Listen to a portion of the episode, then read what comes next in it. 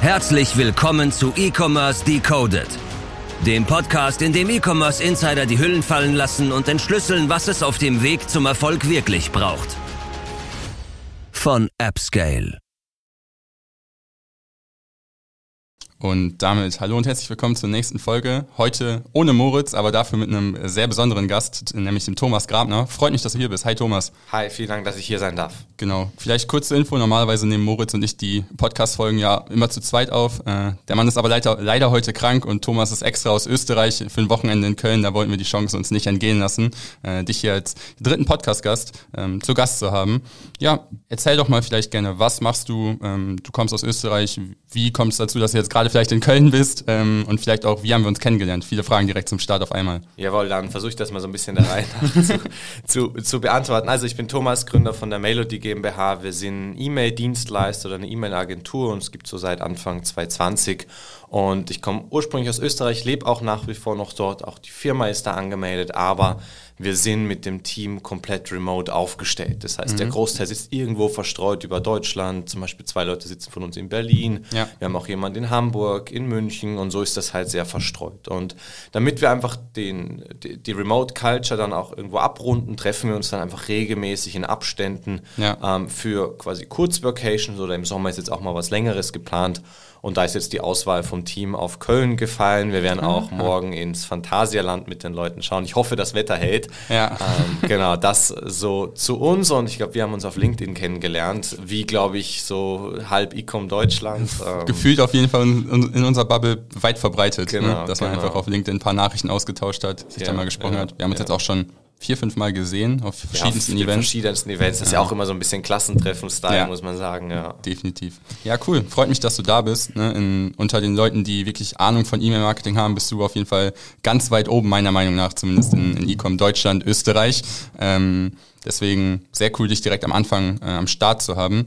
Hol doch mal die Leute vielleicht kurz ab, wie bist du dazu gekommen, E-Mail-Marketing zu machen? Weil vor der Mail.id gab es ja noch, ich sag mal, das Einzelunternehmen Thomas Grabner. Genau, ähm, genau. Erzähl mal kurz deine Geschichte. Ja, also das, was mir einfach wichtig war, wie ich halt gestartet hatte, ich wollte irgendwas Unternehmerisches machen. Also mhm. ich hatte davor ähm, was Technisches gemacht, Mechatronik, war ja. nicht ganz so meins. okay. Ähm, und wollte so ein bisschen in die Online-Welt eintauchen, habe da auch unterschiedliche Sachen gemacht. Ich habe eine Zeit lang Amazon E-Books verkauft, ich habe Nischenseite ah, cool. gemacht, also wirklich so die unterschiedlichsten Projekte und dann ja quasi die Agentur, also woraus jetzt auch die Melodie entstanden war, war so das erste, was wirklich abgehoben hatte mhm. und was gut funktioniert hat. Und einfach um das Risiko zu minimieren, war das zu Beginn eine Einzelfirma und das, was sehr cool in Österreich ist, dass man das quasi rückwirkend einbringen kann. Das heißt, ja. ich konnte mit der Einzelfirma mal starten und das mhm. dann später quasi zur GmbH umwandeln und das aber auch quasi mit einer, mit einer Übergangszeit. Das heißt, das war in okay. quasi 21, konnte ich mir noch die, die, einfach die Umsätze gut anschauen, schauen, wie wir uns entwickeln in der ja. Einzelfirma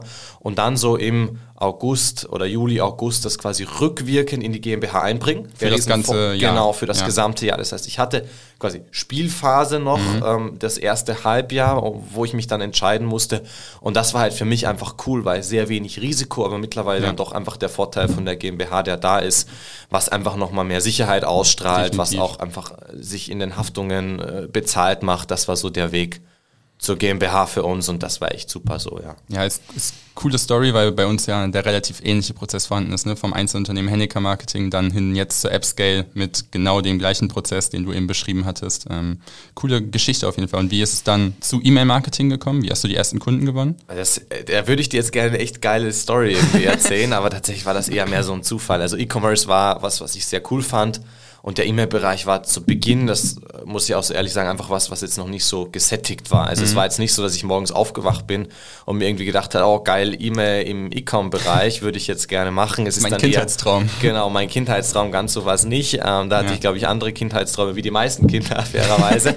ähm, aber einfach über die Zeit ist dann die, die Leidenschaft dazu entstanden mhm. und ähm, ja, wir machen nach wie vor quasi dasselbe. Ich bin auch ein riesen Fan davon, sich einfach auf eins zu fokussieren, Definitiv, bevor ja. wir jetzt irgendwie so den gesamten gesamten E-Commerce-Bereich betreuen, nehmen wir lieber ein Thema, in unserem Fall E-Mail, haben uns dann auch auf den E-Commerce-Bereich spezialisiert mhm. und dann im nächsten Schritt sogar noch entschieden, bevor wir jetzt ganz, ganz viele unterschiedliche Tools quasi anbieten, mhm. einen Emasis, ein Brace, ein Klaviyo, ein Mailchimp und ja. dann kommt jemand zu uns und wir sagen, ja, ja, machen wir schon, dann drehen wir uns um und fangen erstmal an zu googeln, so, das ja. war das, was wir halt vermeiden wollten und haben dann sogar noch ein Tool, eben Klaviyo für uns gepickt, haben da jetzt auch extrem profitiert davon, dass das die letzten Jahre auch gut abging, jetzt auch zuletzt mit dem quasi Shopify Invest. Also mhm. das war einfach sehr nischig und das beantwortet dann, glaube ich, auch den zweiten Teil von deiner Frage. Wenn man halt sehr nischig was anbietet, dann ist das in meinen Augen oder sorgt das in meinen Augen auch ziemlich schnell einfach für äh, Skalierungspotenzial oder für ja. Kundenanfragen, weil man hat mal einen, dort macht man halt einen richtig guten Job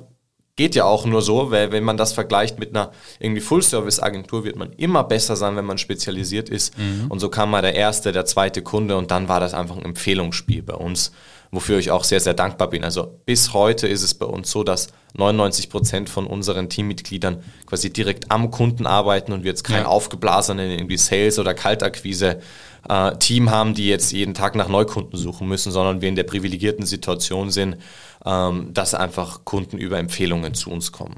Wie viele Teammitglieder habt ihr denn aktuell? Wir sind ja alleine so, gestartet. Genau, alleine gestartet. Ähm, Im ersten Jahr waren wir dann noch relativ klein. Da kam mhm. dann der Tizian mit dazu, der nach wie vor bei uns ist, mittlerweile ja. sich um die gesamte Operations kümmert. Das war für mich einfach sehr wertvoll, weil ich habe alleine gegründet. Ich glaube, du ja auch. Ja. Ähm, wenn man dann jemand hat, wo man das Ganze so ein bisschen aufteilen kann. Das war mhm. für uns einfach super. Ich habe mich um quasi Marketing, Vertrieb, HR gekümmert und der Tizian wirklich um die Kundenprojekte, dass wir das so ein bisschen entkoppeln konnten, weil sonst ja. ist das oftmals so ein Achterbahnspiel im Agenturgeschäft. Man muss alles mit, gleichzeitig genau, man machen. läuft irgendwie ja. den Neukunden nach, so dann kommen Neukunden, dann muss man es abarbeiten und es ist immer so eine Aufwärts- ja. und Abwärtsspirale. Das war super.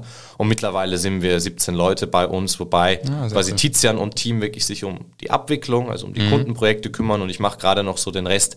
Wobei jetzt werden wir dann auch erstmal anfangen, auch interne Stellen zu besetzen, eine Buchhaltungskraft jetzt zeitnah. Ja. Das ist jetzt mal so der Plan für die, für die nahe. Zukunft, genau. Okay, cool. Und du hast am Anfang schon angeteasert, dass ihr hauptsächlich remote unterwegs seid. Genau. Also ihr habt zwar ein kleines Büro jetzt in, das in kommt Österreich. jetzt gerade, genau. Wir werden genau. jetzt in Österreich ein ganz kleines aufmachen, einfach um auch so diese Buchhaltungsprozesse dort zu haben, weil es bringt ja nichts, wenn ich bei mir zu Hause irgendwie einen Brief bekomme, den scanne ich dann ein, gebe wem weiter. Ja. Dafür gibt es jetzt einfach ein sehr, sehr kleines Büro, aber mhm. wir werden jetzt nicht alle Leute irgendwie zusammenziehen. Geht ja auch gar nicht, weil nee, die Leute viel zu verstreut sind und es funktioniert ja auch wunderbar. Ja. Nur jetzt ist einfach der Use Case da, wenn wir größer werden, dass es dann ein kleines Büro gibt in Linz quasi, wo wir dann auch die Möglichkeit haben, diese Buchhaltungsprozesse abzu äh, arbeiten und ja. da einfach ein bisschen Platz haben, auch um zum Beispiel die Geräte zu lagern. Aktuell liegen bei mir dann zu Hause die ganzen MacBooks rum, wenn die jemand zurückschickt. Ja. Also es ist einfach nicht mehr jetzt in der aktuellen Größe praktikabel, dass das dann alles bei mir zu Hause rumliegt, unter Anführungszeichen. Mhm. Und deswegen jetzt der Schritt eben sehr kleines Büro, auch nicht wirklich Leute vor Ort,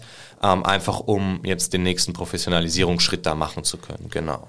War das denn etwas, was, ich sag mal, organisch gewachsen ist, dass du gemerkt hast, okay, ich habe jetzt den ersten Mitarbeiter, der nicht aus Österreich kommt, ähm, ich probiere das jetzt einfach mal aus, wie das mit dem funktioniert und dann hast du den nächsten Remote eingestellt oder war das von Anfang an so ein strukturierter Plan zu sagen, die ganzen Leute sollen alle vor, vor Ort oder weltweit von mir aus sogar arbeiten können?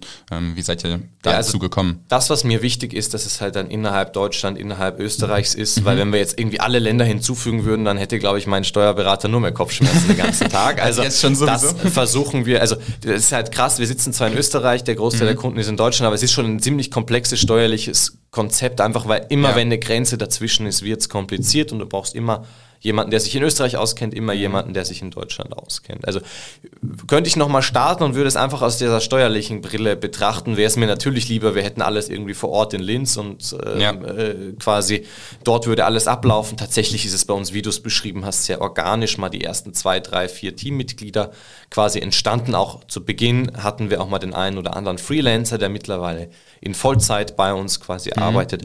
Und so ist das organisch gewachsen. Irgendwann haben wir gedacht, und das auch nach wie vor meine Meinung, entweder ich habe alles vor Ort oder ja. ich habe alles remote, aber ich hätte keine Lust auf so wirklich halbe, halbe äh, Geschichten, wo die Hälfte der Leute irgendwie bei uns im Büro sitzt und die andere Hälfte remote ist. Dann machen wir ein Team-Meeting, äh, Team dann sitzen irgendwie zehn Leute am Tisch und sieben Leute sitzen im Zoom-Call und verstehen die Hälfte irgendwie nicht. Also das war dann so der Switch für uns, dass mhm. wir gesagt haben, remote funktioniert. Ja. Klar hat es die Eigenheiten, Ähm, aber auf der anderen Seite funktioniert es auch sehr gut. Es gibt uns auch einen größeren Hiring-Pool, gerade mhm, auch logisch. in den Stellen, die wir haben. Das ist ja jetzt nicht äh, etwas, was wir wie Sand am Meer jetzt finden ja. an Leuten und deswegen da der, der Remote-Schritt.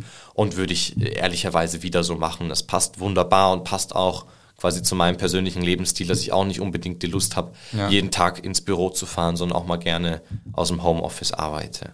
Ja, okay, cool. Bei mir ist es komplett anders. Ich brauche halt so ein Büro, um fokussiert arbeiten zu können. Wenn ich jetzt ne Homeoffice mache, dann lasse ich mich tatsächlich irgendwie davon ablenken, jetzt ne, die, die Wäsche zu machen oder irgendwas Leckeres zu kochen oder sowas. Ja, ja klar, wenn To-Dos ja. anstehen, dann mache ich die auch, logisch. Aber ansonsten ist es halt wirklich so, dass ich im Büro wirklich fokussiert an meinen Aufgaben arbeite und deswegen haben wir gerade noch so ein, nenn's mal, Hybridmodell, dass man halt ins Büro kommen kann, aber wir auch halt remote schon Leute einstellen. Ähm, aber ich verstehe auf jeden Fall den Gedanken dahinter zu sagen, es macht wenig Sinn, so ein Team-Event halb im Office zu haben und halb äh, ja, ja, online. Ja. Ich meine, ich habe das Privileg, dass ich einfach getrennte Räume habe. Das darf man auch nie vergessen. Das ist halt ja. für mich mega cool, weil ja. ich nicht im selben Raum schlafe, aufstehe, vor dem Laptop sitze und dann mich wieder ins Bett lege. Das ist ein Privileg in meinen Augen. Also es hat nicht jeder einfach den, den, den Luxus, gerade in Großstädten, mhm. Ähm, dass man so eine große Wohnung hat, dass man irgendwie ein getrenntes Zimmer hat, fairerweise. Das auch bei uns in Linz, kleinere Stadt, geht das einfach wunderbar. Definitiv. Das ist cool, ähm, gerade auch, äh, weil ich dann doch mal ein bisschen länger wie acht Stunden am Schreibtisch sitze. Sonst ist es halt wirklich so ein monotones im Kreis drehen auf ein paar Quadratmetern. Ja. Äh, da habe ich das Riesenglück und somit passt das und ich trenne das dann auch einfach räumlich. Ähm, ja, okay. Für mich so das so ein bisschen in meinem Kopf, wie ich das Ganze shiften kann, aber ich kann Büro auch 100% nachvollziehen. Ja, vor allen Dingen, ähm, wenn du deine, ne, vom Gefühl her, wie wir uns jetzt über einen längeren Zeitraum kennengelernt haben, haben sich die Rollen ja auch so ein bisschen verändert von ich sitze wirklich den ganzen Tag am Schreibtisch, als jetzt auch mal, wir machen eine Deutschlandtour, besuchen Kunden, quatschen dann mit denen da, gehen was essen, laden die irgendwie ein. Ähm, das ist dann ja auch nochmal viel, viel mehr, dass du unterwegs bist jetzt in deiner aktuellen Rolle, als wirklich die ganze Zeit nur vom Schreibtisch ja, zu sitzen. Ja, ja, das auf jeden ja. Fall, klar. Also jetzt ist gerade so High Season mit Events, da bin ich auch super viel unterwegs. Ich war letzte mhm. Woche am Donnerstag zum Beispiel auf einem Pferde-E-Commerce-Event. Ähm, ah, dann war ich jetzt nochmal gestern auf einem Event. Also ich ja. bin dann schon auch viel unterwegs, wobei ich auch die Ruhe vom Schreibtisch ehrlicherweise mir manchmal zurückwünsche. Ähm, genau, ist immer abhängig im Sommer und mhm. gerade im Winter ist dann wieder viel Büroarbeit und ja. dann ist ja immer so, jetzt so die Eventphase, ich glaube mit der OMR schließt dann oder mit dem Shopware Community Day schließt das dann so ein bisschen ab, dann geht es so ein bisschen in die Eventpause ja. und dann startet es im Herbst quasi wieder. Sagen, genau, August, September genau, geht so ein bisschen September wieder los. Ist wieder ist wieder on. Cool. Wie sieht es denn, ich sag mal, in Zukunft bei euch aus? Was habt ihr jetzt geplant? Wollt ihr noch stark weiter wachsen, noch mehr Leute einstellen? Ähm ja, ja. Also aktuell sind wir wieder auf der Suche nach, nach, mhm. nach Teammitgliedern. Ich glaube, wie jede Agentur ist es für uns immer diese riesen Challenge, so mhm. die, die richtige Planung zu schaffen zwischen was kommt an New Business dazu ja. und was ähm, ist irgendwie an Kapazitäten oder wie schnell können wir heilen und beides hat immer so ein bisschen einen, einen Delay. So, das, was jetzt unsere Entscheidung ist und da sind wir gerade dran, dass das über die nächsten Wochen und Monate über die Bühne geht, mhm. dass wir jetzt mal anfangen, quasi zu heilen und dann Vertrieb nachzuziehen. Weil bisher oder mein Mindset war lange Zeit so, mhm. es ist extrem schwierig, einen Neukunden oder einen Interessenten zu finden, der zum Kunden wird,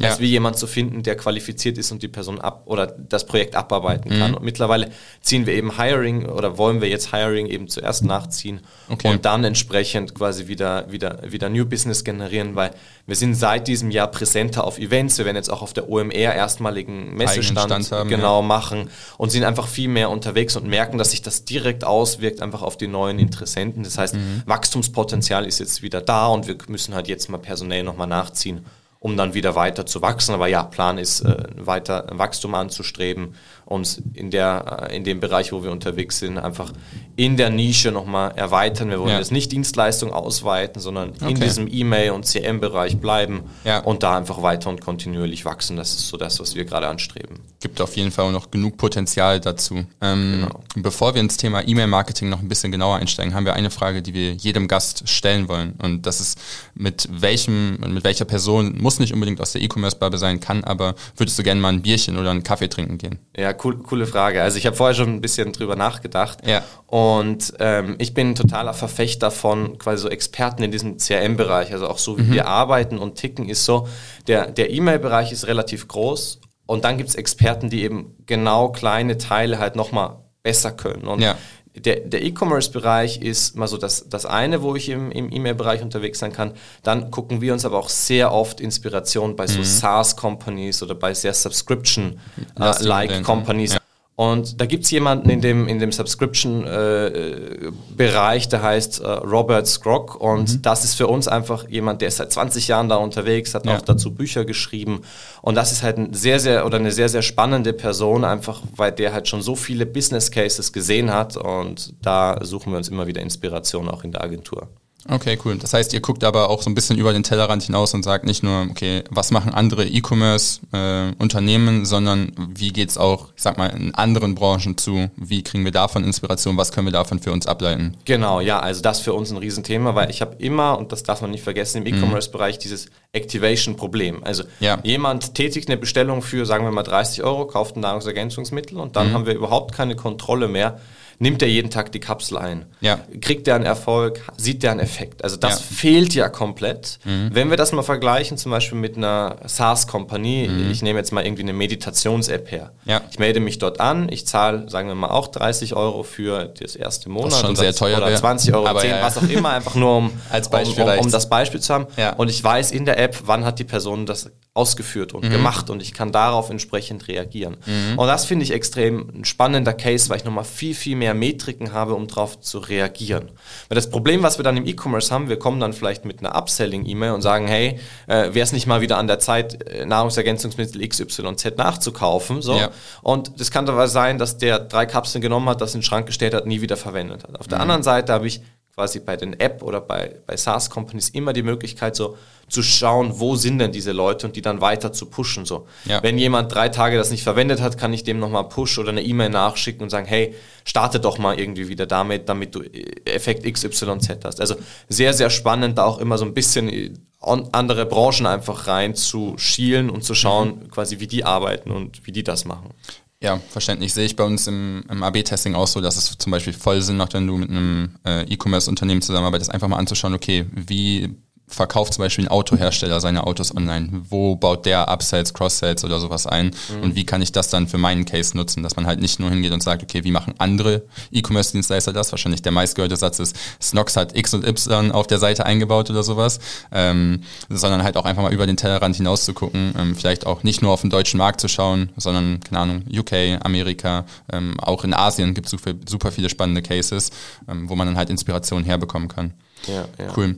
Was bietet ihr denn jetzt genau an? Wie muss ich mir das vorstellen, wenn ich sage, okay, ich habe Interesse, äh, mein E-Mail-Marketing zu verbessern? Kann ich dann einfach dir eine Nachricht schreiben und sagen, okay, ich möchte jetzt bessere E-Mails haben? Oder wie genau stellt man sich so ein Setup vor? Ja, ja, also bei uns hängt es total auch von der Store-Größe irgendwo ab. Weil das, was man nicht vergessen darf, ist, wenn ich tausende Klicks vorne auf Paid Social habe, mhm. habe ich schon mal viel weniger im Shop habe ich eine Handvoll Conversions und habe ich nochmal weniger Leute, die dann hinten im E-Mail-Funnel sind. Das ja. heißt, wir brauchen immer schon eine gewisse Size, wo das Ganze Sinn macht. Und mhm. deswegen haben wir so von bis die unterschiedlichsten Angebote, wo wir mit Leuten zusammenarbeiten. Wir haben jetzt kleinere Online-Shops, irgendwie ein mhm. kleinerer Weinhandel, ein paar Leute, der will mal einfach ein gutes E-Mail-Setup. Also einer der Use Cases, warum jemand zu uns kommt, ist zu sagen, ich will jetzt nicht Clayview irgendwie anfassen, selber aufbauen und mich da durchklicken, sondern ich will ja. jemand haben, der macht mir das einmal ordentlich und dann übernehme ich das wieder. Das heißt, dass mal ordentlich die Customer Journeys gebaut mhm. werden, dass der Account super aufgesetzt ist, dass der auch skalierfähig ist. Das, das ist für uns mal so ein initiales Projekt, um den mal off the ground zu bekommen. Und wenn wir das gemacht haben, schauen wir uns dann immer mit dem Kunden an, macht es Sinn, dass wir quasi aktiv schon in Retainer-Modell gehen und ihn ja. dabei unterstützen? Oder macht Sinn, dass wir hingehen und dem da einfach mal nochmal kurz ein Consulting machen, dem das zeigen, wie mhm. er quasi selber Kampagnen verschickt, weil es einfach umsatztechnisch noch keinen Sinn macht. Das mal so grundsätzlich der, mhm. der Way to go, wie wir arbeiten.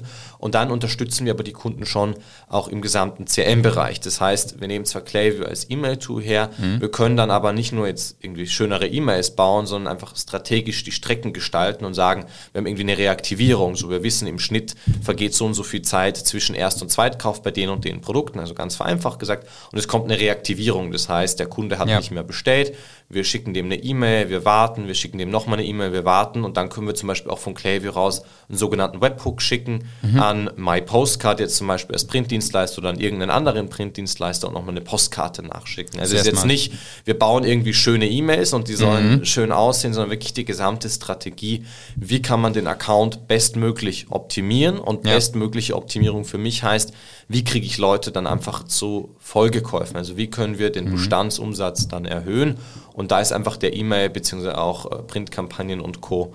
ein super Bestandteil, um die Leute eben abzuholen und zu guiden. Also unser Ziel ist es immer, nicht hinzugehen und zu sagen, okay, der Kunde tätigt den Erstkauf und wir überlassen es dem Zufall, was der jetzt so in der nahen Zukunft macht, sondern dass wir den eben Stück für Stück immer zu Folgekäufen quasi guiden. Und das funktioniert über quasi Upselling und dem wirklich Angebote mhm. anzubieten, aber auch, dass wir ihn versuchen, so gut es geht, zu aktivieren. Das heißt, dass er auch das Produkt verwendet, gerade wenn es um diesen Food-Bereich geht. Also auch viel strategisch überlegen, wie schaffe ich es eben, dass die Leute ähm, einfach Bestands- oder dass äh, die Leute nochmal kaufen und Bestandsumsatz generiert wird. Das ist so eigentlich das Haupt- oder Kernstück unserer Arbeit und jetzt nicht, wir bauen eine schöne E-Mail auf. Das gehört dazu, ja. aber ist jetzt nicht so das Hauptziel am Ende des Tages, genau. Okay, das hat viele Punkte in meinem Kopf gerade aufgemacht, die ich gerne fragen würde. Fangen wir mal mit einer Sache an. Wie sehr nutzt ihr Daten in dem Bereich, um zu gucken, wann senden wir jetzt die nächste E-Mail? Macht das einen Unterschied, ob der jetzt Produkt X oder X, äh, X oder Y gekauft hat und es ändert sich dann die äh, Dauer zwischen den E-Mails oder sonstiges? Oder wie ist das quasi aufgebaut? Wie sehr schaut ihr in die Daten rein, wie der mit den E-Mails interagiert? Ja, wie sieht ja, das bei euch aus? Ja, also grundsätzlich Produkt hat in meinen Augen immer den größten Impact darauf, ob jemand nochmal weiter bestellt. Mhm. Also ich kann E-Mails nachschicken, ich kann die zeitlich timen und ich kann bis ins kleinste Detail optimieren. Am Ende des Tages hängt es einfach maßgeblich auch vom Produkt ab, was ja. der Kunde liefert. Und nur wenn ich mit dem Produkt happy bin, kann ich quasi Folgekäufe erzeugen. Das ist immer was, wo ich, was ich immer sehr gerne platziere, bevor man jetzt so in die kleinen irgendwie Tricks und Details reingeht, weil die haben meistens nicht so einen riesen Impact wie vorne rum das Produkt. Weil wir das können zwar acquisition-seitig irgendwie coole Creatives bauen ähm, oder auch im, im Webshop irgendwie die, die, die Product Pages cool darstellen. Wir haben dann schon auf der einen Seite einen leichteren Job, weil die Kunden sind mhm. idealerweise schon Fans und kaufen leichter nach. Aber auf der anderen Seite haben wir es noch um viele schwieriger, wenn der Kunde halt nicht happy war beim Erstkauf ja. und die Produktqualität nicht dem entsprochen hat, was er sich gewünscht hat. Das heißt, wir gucken uns äh, sehr, sehr oft einfach die Produkte auch an, was hat die Person zu Beginn gekauft mhm. ähm, und wie, äh, wie, wie entwickelt sich das auch langfristig. Weil es kann auch oftmals Sinn machen zu sagen, ich äh, habe einfach eine Schnittstelle auch zwischen Acquisition und Retention und guck halt, mhm. was funktioniert bei uns uns hinten raus gut und können wir auch mehr von diesen Leuten vorne rum akquirieren. Also das vielleicht so vom, vom, vom Grundmindset, wie wir halt ja. den, den E-Mail-Kanal quasi betrachten bei uns.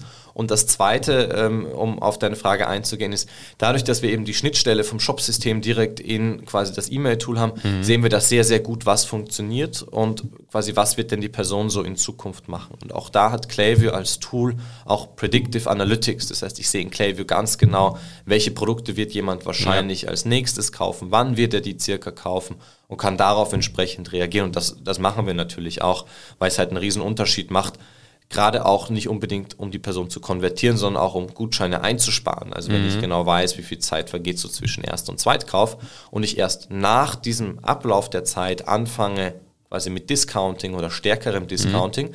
dann spare ich mir auch vorne rum Discounts bei Leuten, die sowieso schon bestellt hätten. Also ja. geht auch in die Richtung wirklich zu überlegen, wie kriegen wir den meisten Bestandsumsatz, aber auch die, den höchsten Deckungsbeitrag am Ende des Tages. Also wenn wir da auch Gutscheine reduzieren können, das ist auch immer was, was sich Kunden von uns wünschen und was ja auch total viel Sinn gibt, möglichst wenig auf Discounts zu gehen, auf ja. der anderen Seite dann aber trotzdem den Einsatz zu haben, bevor mir jetzt jemand komplett verloren geht, weil es wird immer noch günstiger sein, mit einem Gutscheincode die Person wieder zurück in den Shop zu kriegen, als vorne rum jemand Neues quasi einzukaufen. Ja, okay, cool. Wie seid ihr damals darauf gekommen, Klaviyo als Tool zu nutzen? Weil, wenn ich mich richtig erinnere, hast du mir noch gesagt, ihr habt damals an der Übersetzung, an der deutschen Übersetzung ja, teilweise mitgearbeitet. Diese, wir hatten immer diese Do-See-Geschichte ja. äh, angemerkt. Also, ähm, ich habe davor mit Mailchimp gearbeitet, mhm. so ganz ein bisschen und sehr, sehr oberflächlich und mir hat diese Flow oder der Gedanke des Aufbaus von quasi Automatisierungen und Flows mhm. in, in Clavier sehr gut gefallen und hatte halt von Beginn an eine gute Integration. Nur ja. es war halt überhaupt nicht verbreitet bei uns in, in Deutschland. Wir haben trotzdem damit angefangen. Ich glaube, es war auch bis zum gewissen Grad eine blauäugige Entscheidung. Okay. Ähm, aber hat sich jetzt, äh, wie gesagt, äh, mittlerweile als sehr gut dargestellt. Ja. Wir sind auch einer der größten Klaviyo-Dienstleister jetzt im Dachraum ja. oder wenn nicht sogar der, der, der größte Partner da ist, der rein Klaviyo anbietet. Also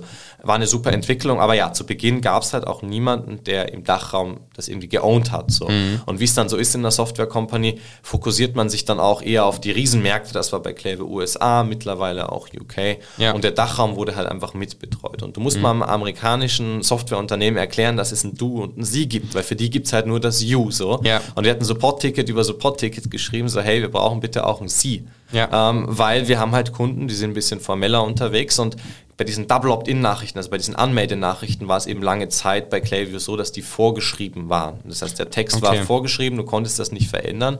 Und dann hast du in der gesamten Kommunikation Sie, wie du die Leute äh, äh, quasi ansprichst und kommunizierst und plötzlich hast du diesen Bruch im E-Mail-Kanal, was natürlich ärgerlich ist. Das heißt, wir hatten da Support-Ticket über Support-Ticket geschrieben, ja, bis das okay, dann irgendwann verstehe. implementiert worden ist. Aber ja, also das war auch, und das muss man auch fairerweise dazu sagen, eine enorme Entwicklung die letzten Jahre. Also extreme, krasse Veränderung, jetzt auch zuletzt nochmal vom Rebranding, ähm, wo auch nochmal personell aufgestockt worden ist. Und mittlerweile gibt es ein fantastisches deutsches Team, das sich darum kümmert, ja. äh, dass auch der quasi Dachraum mit bedacht wird in der Produktroadmap. Genau. Das heißt, du würdest aber Klaviyo auch jedem empfehlen, der jetzt mit E-Mail-Marketing neu anfängt. Also für uns nach wie vor das Tool der Wahl. Ich glaube, ja. man muss immer überlegen, wenn ich in einer extrem großen Size schon unterwegs mhm. bin und auch das Thema Datenschutz bei mir habe, also gerade wenn es um Konzerne und mhm. Co. geht, muss man sich das immer doppelt überlegen, weil es ist ja. nun mal ein OS-Tool. Klar kann ich das alles konform machen, aber da gibt es halt oftmals in Konzernen einfach die Richtlinie und habe ich auch immer wieder mal im Vertrieb bei uns, ja. wo es halt heißt, hey, mega cooles Tool, aber dürfen wir nicht unbedingt. Ja, mhm. dann greift man eher zu den Tools äh, im Dachraum oder halt im europäischen Raum zurück. Aber ansonsten ist halt für mich Klaviyo so zwischen den günstigen Tools, ein Mailchimp, mhm. Clever Reach, also die halt einfach mal Kampagnenmanagement mir erlauben. Ja. Und dann habe ich die ganzen Enterprise-Tools, ein Emasis, ein Brace und wie die mhm. alle heißen. Und für mich ist Klaviyo so ein bisschen in der Mitte angesiedelt. Es ist eher vom Pricing her wie die günstigeren, ja. mittlerweile auch ein bisschen angezogen, aber sehr flexibel. Ich kann monatlich, ist es monatlich kündbar, ich habe eine Flat Fee, es sind keine versteckten Kosten und die Implementierung geht halt sehr schnell. Das mhm. heißt, ich bin halt in mehreren oder in wenigen Wochen eigentlich quasi aufgesetzt. Ja. Und somit ist das sowohl für die Kleinen, die jetzt neu starten, eine super Geschichte, weil ich will da nicht Migrationen haben. Mhm. Jede CRM-Migration ist ultra nervig oder ultra mühsam, weil man halt dauert auch sehr muss. lange. Genau. Dauert dann auch länger on scale. Ja. Das heißt, ähm, für Kleine würde ich es empfehlen, für Große hat es eigentlich auch alles an mhm. State-of-the-Art-Features. Ähm, es kommt halt auf dieses Datenschutzthema, das muss man einfach immer dazu sagen. Ja. Dann drauf an, wie bin ich intern aufgestellt, wobei da auch Klaviyo ein super Legal-Team hat. Das heißt, wenn ich da Fragen habe, kann man das auch immer einmal abklären mhm. und schauen, passt das für meinen Use Case und somit haben wir auch schon einen oder anderen Konzern bei uns dabei, der dann auf das Tool setzt. Ich glaube, das so in aller Kürze. Ja. Wenn ich jetzt mh, hm, verschiedene Online-Shop-Produkte habe, wie geht ihr dann im E-Mail-Marketing damit um? Beispiel 1, ich habe ein Supplement-Produkt, äh, was ich alle 30 Tage quasi neu kaufen muss, weil dann, keine Ahnung, die Kapseln auf sind und ich will das dauerhaft weiternehmen verständlich, dass dann E-Mail-Marketing mit der Reaktivierung, wie du das eben schon beschrieben hast, relativ gut funktioniert. Aber wenn ich jetzt eine Marke bin, die beispielsweise Kinderwägen verkauft, ähm, ich werde jetzt wahrscheinlich nicht innerhalb von kürzester Zeit den nächsten Kinderwagen kaufen. Was macht ihr dann? Wie könnt ihr dann weiterhelfen? Ja, also für mich gibt es zwei Arten von Produkte, genau wie du schon angesprochen hast. Mhm. Es gibt die klassischen Verbrauchsprodukte, Kosmetik, ja. äh, irgendwie Zahnpasta, äh, Supplement, Hundefutter, mhm. Katzenfutter und Co. Das sind wirklich native Retention Cases und da ist auch meistens Acquisition ein Stückchen teurer und es hängt davon ab, was kann ich langfristig mit der Marke machen. Also ja. das sind klassische Cases, muss ich glaube ich nicht weiter erläutern, die funktionieren sehr gut. Und auf der anderen Seite gibt es genauso einen Kinderwagen-Case, wie du es ansprichst, ähm, vielleicht auch bis zu einem gewissen Grad Rucksäcke, irgendwelche Geschenkartikel, mhm. Schmuck und Co. Und das vergleiche ich immer so ein bisschen mit dem oder mit Blumen kaufen oder diesen Rosenverkäufern, die rumlaufen. Mhm. Als Beispiel, wenn ich jetzt heute hingehe und irgendwie Rosen kaufe für meine Freundin, Mutter, wen auch immer, dann kaufe ich heute Rosen zum vollen Preis. Wenn mhm. mir der jetzt sieben Tage später ein Angebot macht und sagt, hey Thomas, heute 50 Prozent auf Rosen, so, dann kann der mir Discount geben ohne Ende. Ich habe einfach ja. keinen Bedarf, nochmal Rosen bei dem zu kaufen. Vor allem nicht in so einem kurzen genau, Zeitraum. Genau, auch nicht in so einem kurzen Zeitraum. Aber ja. generell, der wird mir nie eine E-Mail schicken können und sagen, hey Thomas, heute Discount, kauf doch mal ja. ein.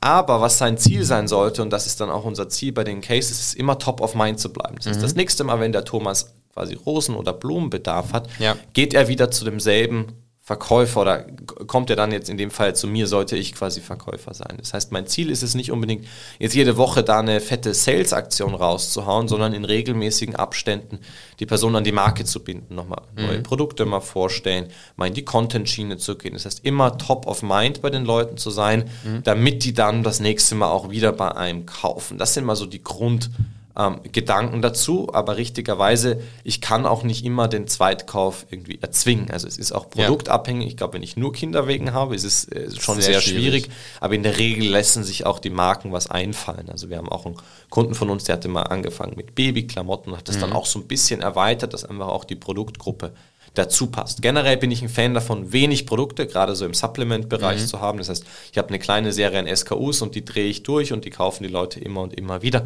Wenn ich aber nativ einfach das Thema habe, dass das Produkt halt irgendwann gebraucht oder das Problem irgendwo gelöst wird, ja. dann muss ich mir einfach Zusatzprodukte auch überlegen, um so diesen Bestandskanal zu irgendwie monetarisieren und zu bespielen. Ja, okay, verständlich. Das ist doch ein cooler Punkt.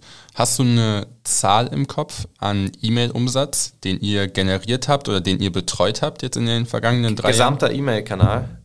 Wenn du eine Zahl da im Kopf hast, wenn du jetzt weißt, okay, dieses Jahr waren es so und so viel, würde mich das auch sehr interessieren. Boah, ich hätte, also dieses Jahr hätte ich geschätzt, äh, so ein guter achtstelliger Betrag ja. über alle Accounts hinweg. Ist ja. immer die Frage auch der Attribution, aber das ist schon echt ein, ein, Volumen, wenn man dann auch die größeren Accounts bei uns da zusammenzieht, weil es dann doch schon echt ein guter Anteil vom Gesamtumsatz ist. Ja. ja.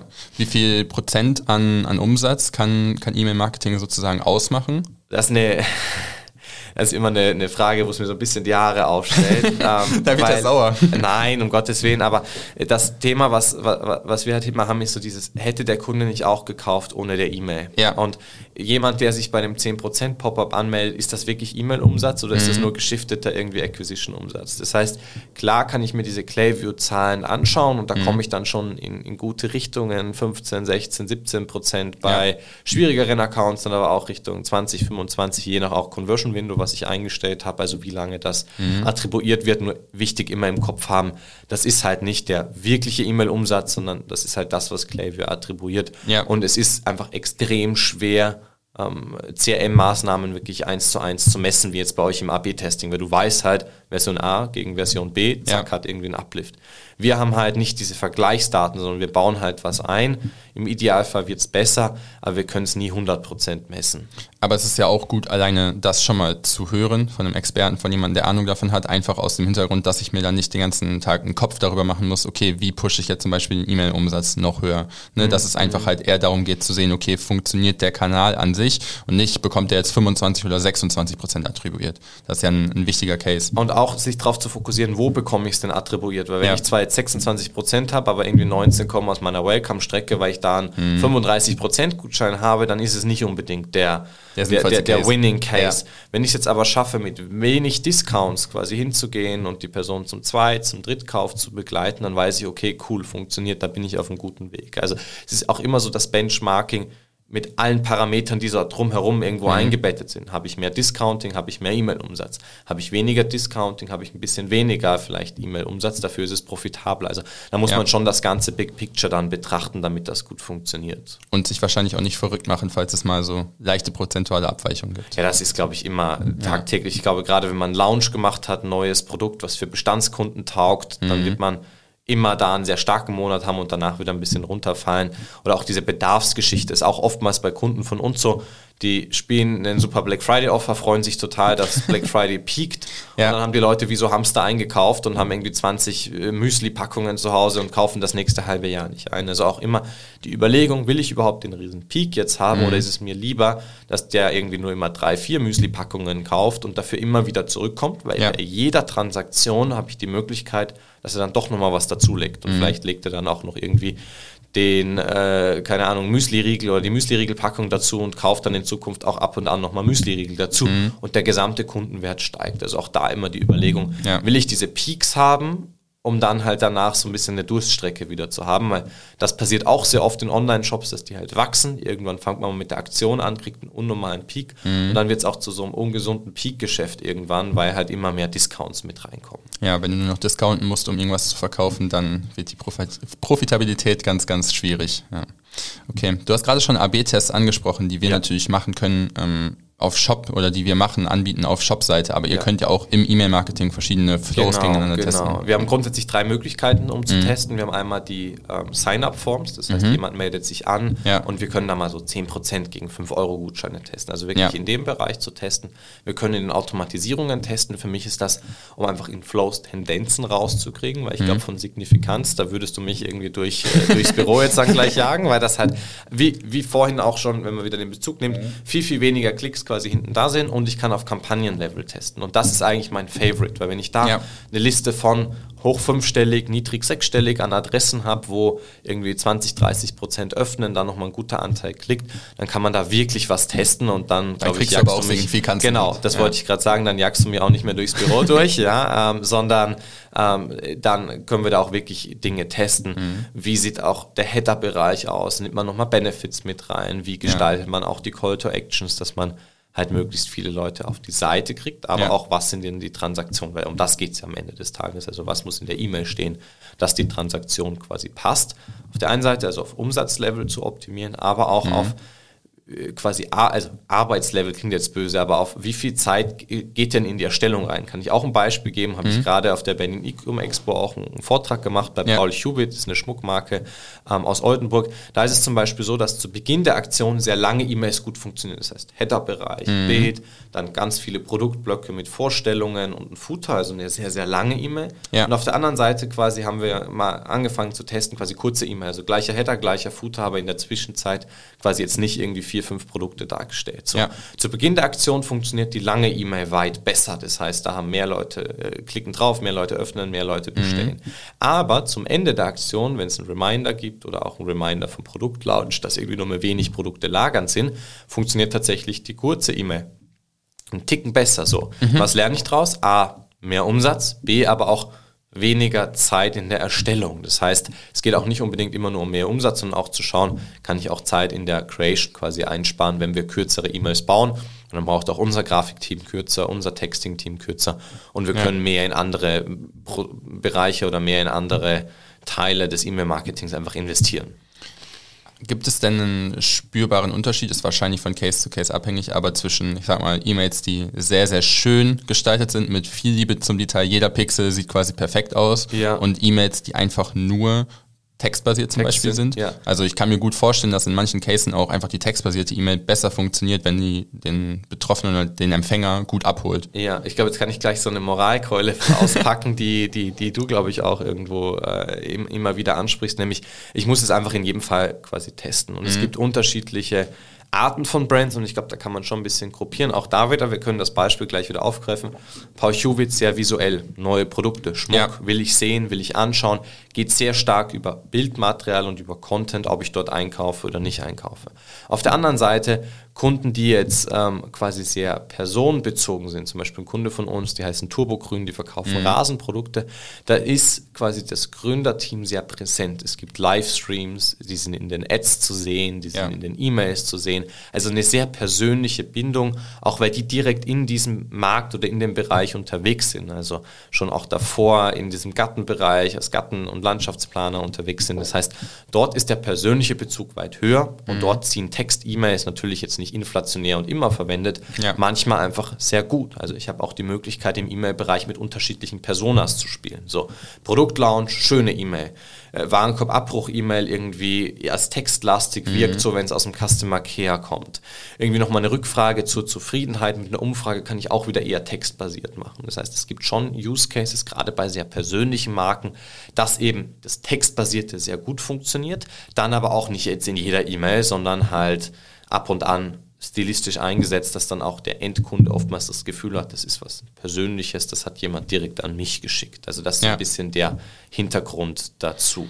Das heißt, ihr guckt euch aber auch schon gut an, wie kann was für welchen Case, den wir jetzt betreuen müssen, funktionieren und rollt nicht einfach ein System für alle aus und das nee, läuft da, dann. Da ist jeder, jeder Case irgendwo anders. Klar, ja. es gibt Strecken, da würde ich jetzt lügen, die immer sehr ähnlich sind. Eine Warenkorbabbruchstrecke ist Sieht ähnlich, eine Welcome-Strecke ja. ist ähnlich, ähm, nur natürlich auf die Marke angepasst und wie das Ganze aussieht. Aber gerade so, wenn es um dann die Produkte geht, Post-Purchase mhm. und Kampagnenmanagement ist dann schon sehr individuell, ähm, um halt dann auch das meiste für den rauszuholen, weil da haben wir davor schon alleine nur die zwei Marken unterteilt. Ja. Wenn ich jetzt dem äh, Rosen Online-Shop jedes Mal irgendwie Aktionen reinschmeiße, dann wird da niemand kaufen. Auf der anderen Seite, wenn ich jetzt bei dem äh, Kosmetik-Case immer nur auf irgendwelche Schönwettergeschichten mache, wird auch nicht unbedingt jemand nachkaufen. Also da muss man schon einfach von Produkt zu Produkt unterscheiden. Ja, eine Frage, die wir, oder eine zweite Frage, die wir jedem Gast hier stellen wollen, ist, was ist der beste Ratschlag, den du jemals bekommen hast? Einfach mal ganz weit weg jetzt vom, vielleicht vom E-Mail-Marketing, ja, äh, vielleicht ja. generell ne, aufs Leben bezogen, aber vielleicht auch auf die Agentur. Ähm, ja, was war da der beste Ratschlag? Ja, coole, coole Frage. Ähm, wenn ich kurz nachdenke, ich glaube, das Beste, und das kann man tatsächlich auf die Kundenprojekte übertragen, das mhm. kann man aber auch auf, auf einfach die Agentur bei uns übertragen, ist so so betrachte die Agentur so ein bisschen als Software-Company. Und worauf ich ja. damit raus möchte, ist, so, mach dir Gedanken, wie denkt eine Software-Company? Und eine Software-Company denkt darüber nach, dass zwar Acquisition sehr teuer ist, aber die Person ewig lange bleibt und ja. man die halt an die äh, im Prinzip Marke oder an das eigene Unternehmen bindet und die Leute mhm. lang bleiben. Und das nicht durch irgendwelche Tricks, dass ich es nicht mehr rauskriege, wie in manchen Enterprise Solutions, wo ich halt dann über ein paar Jahre eingearbeitet werde und nicht mehr loskomme, sondern wirklich so, wie kann ich als Benefit denken? Und so denken wir sowohl auf Kundenseite als auch in der mhm. Agentur. Mhm. Wie können wir mit demselben Strom an Neukunden quasi konstant wachsen? Das heißt, wir haben ich sage jetzt nur mal irgendein Beispiel, drei, vier, fünf Neukunden im Monat. Wie schaffen wir es, dass wir einfach kaum Kunden verlieren, weil wir eine gute Qualität haben? Also für mich kommt Wachstum nicht daraus, dass wir jetzt vorne zehn Leute im Cold Calling haben, die alle Online-Shops irgendwie durchrufen und anrufen, ja. sondern für mich kommt Wachstum in jedem Unternehmen, also wirklich auf alles übertragbar, eben daraus, dass man zufriedene Bestandskunden hat und die einfach lange Zeit bleiben und quasi, das sieht man auch oftmals bei Social Media so, das ist jetzt schwierig im Podcast, so diese ähm, E-Funktion, die halt so abfacht. Mhm. Das heißt, ich starte mit 100 Kunden zu Beginn und es pendelt sich irgendwann auf, egal wie wenig das sind, aber auf einem Level an Kunden an, ja. die für immer bleiben. Das mhm. ist sowas, worüber wir halt in allen Bereichen sowohl auf Kundenseite als auch in der Agentur quasi nachdenken und was uns so jeden Tag begleitet ähm, und wie wir denken. Sehr, sehr spannender Case, kann ich auf jeden Fall absolut nachvollziehen, dass man halt lieber mit einer ich sag mal, Handvoll Kunden sehr, sehr eng zusammenarbeitet und die dann halt immer auch wieder im mir-Bereich aktivieren kann zum Beispiel, als dann immer wieder neue Kunden in den Funnel reinzuschicken, die vielleicht auch zu verbrennen, dass die Leute hm, vielleicht auch eine schlechte Meinung von einem haben und dann nachher auch anderen wieder negativ empfehlen. Das ist natürlich einfacher, wenn die Kunden, die da drin sind, sehr, sehr gut abgeholt werden und man dann über Empfehlungen auch ja, weiter wächst. Ja. Ich glaube, das, was du jetzt gesagt hast, ist halt ein Extrem-Case. Für mich ja. fängt schon auf der Seite an, auch wirklich zu optimieren. Das hatten wir auch lange Zeit. Es geht nicht darum, dass jemand unzufrieden ist. Es geht vielmehr mhm. auch für mich darum, dass jemand die Absicht hatte, das nur drei Monate mal wo zu machen. Ja. Also das ist dann jemand, der ist drei Monate da, der ist am Ende des Tages auch happy, der mhm. geht. Für uns passt das. Wir haben sogar auch daran Marge verdient und es ist eigentlich ein, ein guter Business Case. Aber mhm jedes Mal, wenn ein Neukunde dazukommt, das kennst du sicherlich auch, mhm. ist es ein Aufwand, den on-supporten. Man muss zusammen Workflow finden. Wenn jemand kündigt, ist wieder jemand mit ähm, irgendwo im Detail. Auch jeder Neukunde hat trotzdem eine gewisse Zeit im Vertrieb. Es muss ein Vertrag erstellt werden und so weiter und so ja. fort. Das heißt, das ist etwas, wo es mir jetzt nicht nur um den Extremfall geht, dass jetzt jemand unzufrieden ist, was nicht vorkommen sollte oder darf, sondern auch darum, wie man generell Projekte gestaltet und dann auch in der Auswahl der Projekte oder in der, in der, in der, in dem Vertriebsprozess auch so transparent zu sein und zu sagen, hey, wir suchen, wir machen entweder fix abgesteckte Projekte, das ist mhm. fein, oder wenn wir ein Retainer-Modell machen, dann optimieren wir auch auf längere Laufzeiten. Klar muss man irgendwo mhm. schauen, passt man zusammen und es passt auch nicht in jedem Use Case zusammen, ähm, aber grundsätzlich ist das so, dass wir generell darauf optimieren, eben langfristig mit Accounts zu arbeiten. Das muss jetzt dann nicht unbedingt immer der extrem riesen Top-Level, mega coole Account sein. Das kann ja. auch ein kleinerer Account sein, mit dem wir gut arbeiten können, aber eben langfristig. Gerade wenn man sich auch jedes Mal dann neu in die Marke reindenken muss und genau. dann gucken muss, okay, was kann für diese Marke funktionieren, ähm, ist das natürlich nochmal ein enormer Aufwand und dann ist es halt cool, längerfristiger mit einer Marke zusammenzuarbeiten. Cool. Würdest du denn irgendwas anders machen, wenn du jetzt nochmal neu starten müsstest? Es wäre jetzt nochmal 2019, 2020, du würdest nochmal mit E-Mail-Marketing beginnen? Ja, alles. Also was heißt alles? Ich glaube, die Lernkurve ist halt so groß und man ist immer mhm. hinten nachher ähm, schlauer als irgendwie davor. Also jedes Mal wieder so Stück für Stück. Ich sehe das jeden ja. Tag in meinem Alltag. Aktuell führen wir zum Beispiel ein Buchhaltungstool ein. Mhm. Und ich denke mir so, wie haben wir die letzten zweieinhalb Jahre überlebt, ohne das irgendwie sauber zu machen? Wir haben manuell Mahnungen verschickt. Wir haben manuell Zahlungsabgleiche. Machen ja. wir aktuell immer noch, dass jemand jeden Tag morgens sich in unser Konto einloggt und schaut, wer hat bezahlt, wer hat nicht bezahlt. Mhm. Das heißt, so viele, äh, das gibt kann ich dir wahrscheinlich 100 Beispiele geben an Dingen, wo man halt ein paar Wochen später so viel schlauer ist irgendwie wie davor und, ja. und, und, und Dinge ein äh, bringt. Aber das ist nun mal auch die Lernkurve am Ende des Tages. Also ich würde Dienstleistung wieder zu wählen, das passt mhm. wunderbar. Ich würde auch den, also das Team wieder so aufbauen, remote, das passt auch. Aber es gibt so viele Kleinigkeiten, wo man dann einfach schlauer wird. Wo man ähm, auch schneller wahrscheinlich hätte schneller, wachsen genau, können. wollte ich ja. gerade sagen. Also ich glaube, wenn man jetzt einfach nochmal startet, wird man wahrscheinlich in der halben Zeit so wachsen können. Verständlich. Weil ja. man auch schon den Toolstack hat, man weiß genau, welche Leute man fragen sollte, man hat dann schon ja. das Know-how. Also ich glaube, das ist auch immer so ein bisschen schwierig zu judgen, aber da gibt es so viele Kleinigkeiten, die man nochmal verbessern oder verändern kann. Aber es ist ja schon mal gut zu hören, dass du sagst, es soll trotzdem eine Dienstleistung sein, es soll trotzdem remote mit einem Team sein, dass du nicht alles ja. komplett über den Haufen werfen willst. Also ich glaube für, für alle und wenn da auch jemand zuhört, der gerade so am Start oder im Starten ist, ja. ist halt das Dienstleistung und Agenturgeschäft eine, eine super Möglichkeit. A, weil man ohne jetzt enormen Fixkosten starten kann und B, auch weil die Lernkurve enorm ist. Also das mhm. darf man auch nicht vergessen, das sage ich auch immer unserem Team. Ähm, wir lernen jeden Tag trotzdem noch dazu, auch wenn wir schon auf einem guten Level sind und Kunden beraten, lernt man trotzdem in jedem Detail nochmal ja. irgendwo was dazu und jeder Case macht ein Stückchen schlauer und das ist halt eine mega Kombination aus gut startbar, klar ist, die, ist es umkämpft und sehr vergleichbar und man hat dann auch manchmal Problemchen damit und es ist einfach eine Hürde, das auch dann wirklich zum Wachstum hinzukriegen. Mhm. Auf der anderen Seite ist aber auch die, der Reward oder die Belohnung hoch, weil man halt eine extreme Lernkurve hat. Ja. Cool. Ich würde sagen, das waren noch super letzte Worte. Vielen Dank, dass du da warst und deine, dein Wissen, deine Insights geteilt hast, Thomas. Und äh, hast du noch irgendwelche letzten Worte? Du, vielen Dank, dass ich da sein durfte. Und ja, äh, ich freue mich jetzt auf ein paar ruhige Tage mit dem Team. Bis dann. Sehr cool. Bis dann. Ciao, ciao. Tschüss.